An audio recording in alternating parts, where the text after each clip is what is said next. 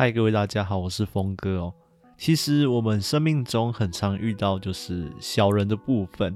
我所谓的小人，可能就是说你在职场上啊，会遇到一些贵人，他们会帮助你，但你会遇到一些小人这个样子。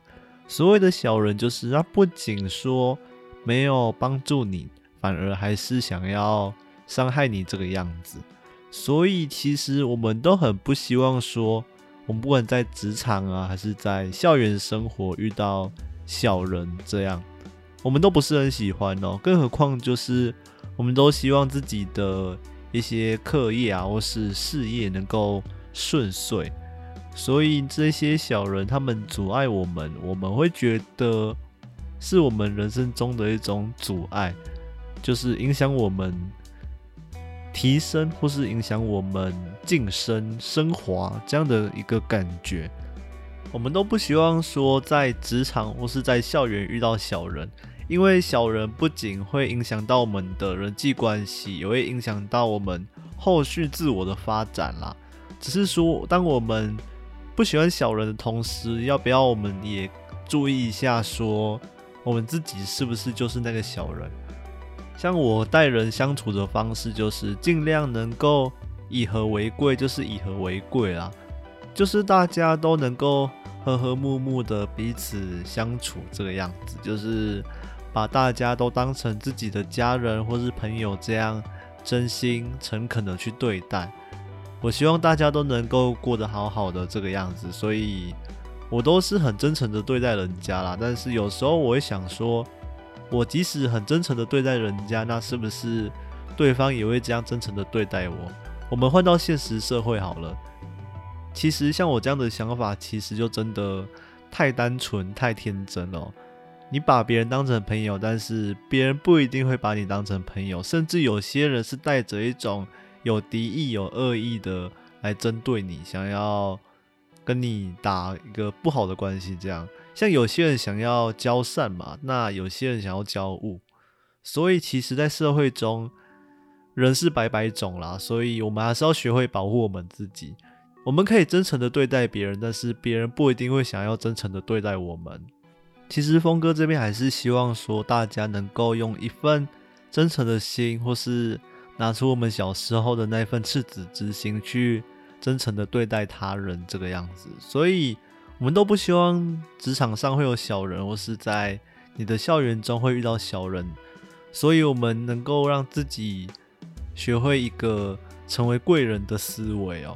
为什么今天峰哥要讲到这个主题呢？其实峰哥最近遇到一些小人的危机啦，就是我之前前几集说的那个学妹，她想要伤害我这个样子，她可能对我有一些误解，而她自己也不想要。去面对我这个人，想要把这个心结给他解开啦，所以他可能想要尽可能的在背地里伤害我啊之类的，让我想起就是以前高中在都是女生的环境里面也发生过类似的事情，那他们到后面都是向我道歉了。我很坚持自己的为人，觉得我们待人要以和为贵嘛，能够将自己的一些。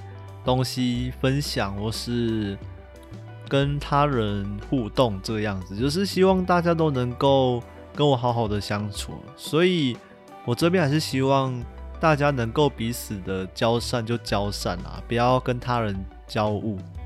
其实曾经有人问我说：“那造口业会怎么样？”所谓的造口业，比较像是在讲人家闲话或是坏话的这种，就是你自己。把自己塑造成一个小人，在背地里重伤人家，在背地里讲一些子虚乌有的闲话或是坏话这样子，所以这就是所谓的造口业哦。那如果说你造了这样的口业，你伤害了他人，那你必定会付出一定程度的惩罚。所谓的惩罚，可能就是假如你在职场上重伤别人啊，那你可能。在职场上也不会混得太好，这是一个循环的概念，恶性循环。你自己伤害了他人，那总有一天这份恶意也会回馈到你的身上。我曾经记得，就是我以前在别的公司上班的时候，有位哥哥，他大我五岁吧，他就是觉得说自己年纪比我大，但是我比他早来哦，我算是他的前辈，那他就觉得他的年纪比我大嘛，我小他五岁，我那个时候才十八岁而已，他就想要欺负我，然后对我口气很差这个样子。结果其实大家都知道，说他能力没有到很好，然后他就很喜欢迟到。那他把迟到的理由还怪罪到我的身上。我后来就觉得他这样子其实还不太 OK。直到就是我后面因为我的一些生涯规划，所以我把我的工作辞掉了嘛。然后这个哥哥他就一直做做做做做到下一年，因为疫情，然后老板决定要把。公司内部的员工做一个资遣，那所以他就是首当其冲那个被资遣的人，你们不觉得很妙吗？当如果说你伤害了一个同事，他明明没有干嘛，但是你就是在职场上想要刁难他，或是想要伤害他，那这份恶意到最后会回馈到你的身上。其实主管或是其他同事都有看到，说哦他欺负我啊，或是他都有口气很差这样，那。这份恶意，直到真的时候到了时候，就会回馈到他的身上。老板其实他们都有看到，说他做了一些对其他同事不太好的行径。那其实大家都有眼睛看得到，只是这份恶意不是不报，只是时候未到。所以其实我们不管在职场或是在校园，我们都不能够轻易的去捏造一些事实，或是。塑造一些伤害他人的形象，然后散播一些谣言，这都是会产生一些口业的哦，会伤害到他人啊。这些不当的言论，我们尽量就是能闭嘴就是闭嘴。因为其实如果你换个角度思考，你今天是那个被伤害的人的话，那你听到这些言论，对于自己来说都不太好受。没有人喜欢那种被误会的感觉，或是被伤害的感觉。那今天峰哥会讲这个，而且大家都有看到标题了。我今天要来讲的就是泰国很有名的一个神明，叫做拉胡天神。拉胡天神他专门是惩罚那些重伤别人啊，或是在别人背后讲坏话的这些人。他背后也有他专属的一个神话故事。那我们今天就要来讲所谓的拉胡天神。我还记得曾经有学妹跟我说，她看了很多介绍泰国神明的影片啊，他们觉得泰国的神明都长得很可怕、很凶恶。我这边要科普一下，就是其实每个神明在不同的地方，他们都有属于自己不同的样子。假如说你对这一块宗教或是神话故事有兴趣的话，其实很多神明他们在。中国是在日本，或是在其他国家，同一个神明都有一个不同的显现方式，或是不同的法相。我举一个例子，像印度神话最有名的湿婆神，在中国的话叫青井观音，就是他的喉咙是青色的，他把毒液给他吸进去了，所以他的喉咙是青色的，叫做青井观音。那湿婆神到日本的话，就是著名的大黑天天神。所以其实同一种神明在不同的地方都有一个不同的名字，那也有各自发展不同的神话。那这位拉胡天神是何许人也呢？拉胡天神在泰国，他是陶维苏湾，就是鬼王，鬼王他的小孩哦。鬼王和一个蛇身的一个神明。所生下来的小孩，那他其实某种程度算神明啦，因为月神和日神他们非常的痛恨这个神明。他其实拉胡天神他算是修罗，天道的修罗，他就算一种神明了。不过日神和月神是非常不喜欢拉胡天神，所以他们向一个更高等的蛇娃，一个神明。去禀报说，拉胡天神他是一位邪神，他会祸害这个世间。那这个神明他就把拉胡给斩妖了。原本拉胡的样子是，他上半身是那种很凶恶的样子，那下半身是蛇身。那他被斩妖了之后，他只剩下上半身，所以他非常的痛恨日神和月神，而且在所有神明的证实之下，才发现拉虎天神他根本就不是邪神，真正的邪神反而是月神这个样子。那拉虎天神他非常生气，所以他发誓一定要把日神和月神这两个神明给他吃下去。所以在泰国，他们当月食或是日食的时候，他们也称拉胡日，就是拉胡天神把月亮和太阳的神明给他吃下去。因为日神和月神是重伤他的小人，他在泰国就是防小人的作用。他们非常喜欢拜拉胡，希望拉胡天神可以把身旁的一些小人啊，伤害自己的一些。坏人啊，给他吃掉，让他们受到一定程度的惩罚。但这是在泰国的故事里面是这样讲的。那如果说你换到印度神话的话，那又更不一样了。在早期印度神话里面有所谓的须弥山，须弥山外面的海简称如海。那如海听说里面蕴藏了一个长生不老药，而如海的最底层是。修罗，那这底下都是一些火海，就是这些修罗所居住的地方。有一天，天神和阿修罗协议，要在如海之内找到这个长生不老药。直到他们倒着倒着，他们利用了须弥山当做搅拌棒，那把湿婆神的蛇当做是一个绳子，彼此在那边倒来倒去。那蛇的尾巴吹出了凉风。造就了天神族他们所居住的须弥山的丰饶。那毒蛇的嘴巴呼出了毒气，烧光了阿修罗他们所居住的地方。所以阿修罗住的地方都是充满了火海和毒液。直到说他们找到这个长生不老药，但是天神族的个性非常的坏，天神族想要独占这份长生不老药，可是修罗族非常的不甘愿。但是阿修罗族有个特点，就是阿修罗族的女生非常的漂亮，那阿修罗的男生非常的丑陋。在以前，天神族的男性都会去拐骗阿修罗的女性这个样子，因为他们觉得阿修罗的女生长得非常漂亮。天神族的男生非常沉迷于美色，但阿修罗的男性也差不多，就是还蛮沉迷于美色的样子，所以。天神族他们诱惑了这些阿修罗的男性，再趁机杀掉他们，借此想要夺取，就是想要占有这个长生不老药。直到就是有一位阿修罗，他叫做罗喉罗，他化身了天神族的样子，那偷偷喝了这个长生不老药这个仙丹，那最后被日神和月神给发现了。然而。日神和月神他禀报毗湿奴，希望毗湿奴把他给干掉。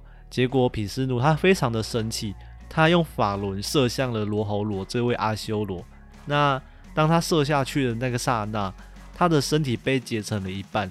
不过长生不老药已经留在他的上半身了，所以只有他的上半身得到了长生不老。因此他非常的痛恨月神和日神这样陷害他。所以其实这位罗喉罗。在泰国那边就叫做拉虎，他们也许是同一位神明，但基本上应该是同一个啦。依这个神话故事的典故来说，他们是同一位。那在泰国就是祭拜拉胡天神的话，能够在你的工作上能够避开小人，或是让一些小人受到某种程度上的惩罚。那祭拜要什么祭拜呢？像泰国的拉胡庙，他们有专属的寺庙。拉胡庙就是庙方会准备一些香啊，或是花，都是黑色的。拉胡他只吃黑色的东西，所以你可以拿可乐啊，或是咖啡去给他做祭拜。他会吃黑色的东西，他会把一些黑色负能量给他吃下去，也象征这些黑色的小人啊，黑色的坏人能够被他给吃进去，能够受到一定程度的惩罚。我故事讲到这边，可能大家觉得说，哎，我说不定就是遇到小人啊，或是怎么遇到坏人啊，所以我的人生才这么的不顺遂。那其实你要反观去想哦，当你觉得职场上或是你的生活中遇到了超级多的小人，那是不是其实你的个性也需要被检讨？是你要好好的认识你自己，说不定是你哪里做错了，你才是那个小人。这是一个大家要去反观的一个问题。我到底是不是那个小人，或是真的我命很衰，我就一直很常遇到小人这个样子？大家要去思考一下哦。像我们说，人生有低潮也有高潮嘛。我们人总不可能一直都在高潮啊。各位说是不是？就是我们有低点也有高点啊。人生就是这样子嘛，起起落落啊。那当我们在低点的时候，一定会抱怨，一定会抱怨自己的生活为什么这么的糟糕，为什么？这么的难过，这么的伤心，这么的悲伤之类的负面情绪，那我们也要在这个时候好好的认识自己，说我们要怎么去解决，我是哪里有一些状况啊，一些问题所在，是值得我们去改善的哦。而且在这个时候是很容易遇到职场上的小人，在你的运势和你的心情达到最低点的时候。这样的人总是会出现在你的生命当中。我们用某种角度去看，他不完全就是你所谓的那种很讨厌啊、很怨恨的那种小人。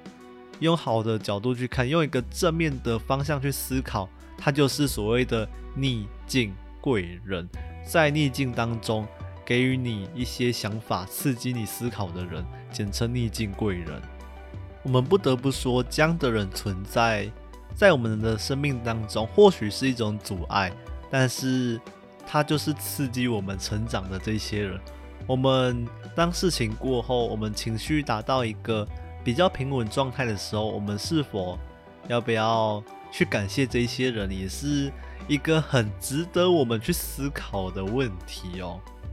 那我们讲到就是拉胡天神嘛，那他的样子看起来虽然说有点可怕，但是。它也是一种提醒我们做人要以和为贵，那不要当那个小人的一个警惕哦。那祭拜他会不会有什么反噬之类的吗？我先说好了，他是神明。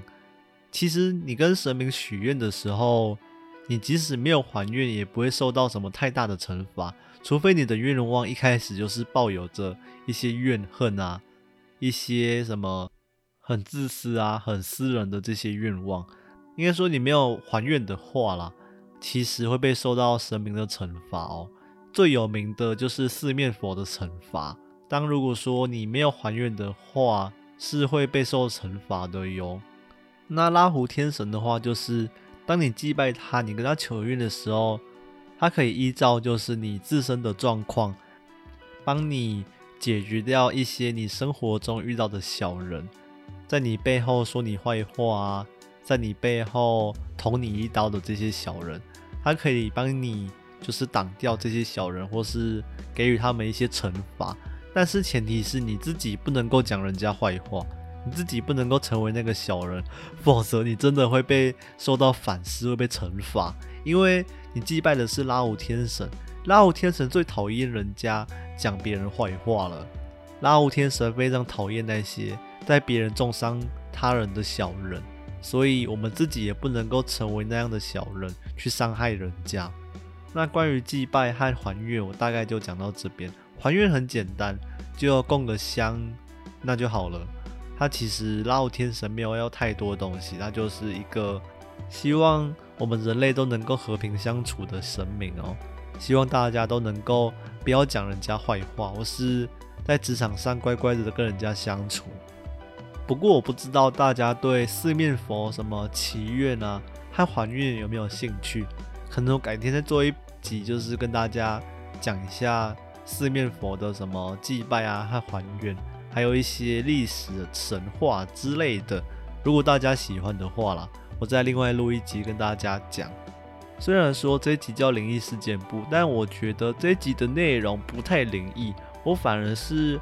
会觉得它是一种警惕的样子，希望大家都能够，不管在职场啊，还是你在校园，都能够善待你的伙伴、你的朋友。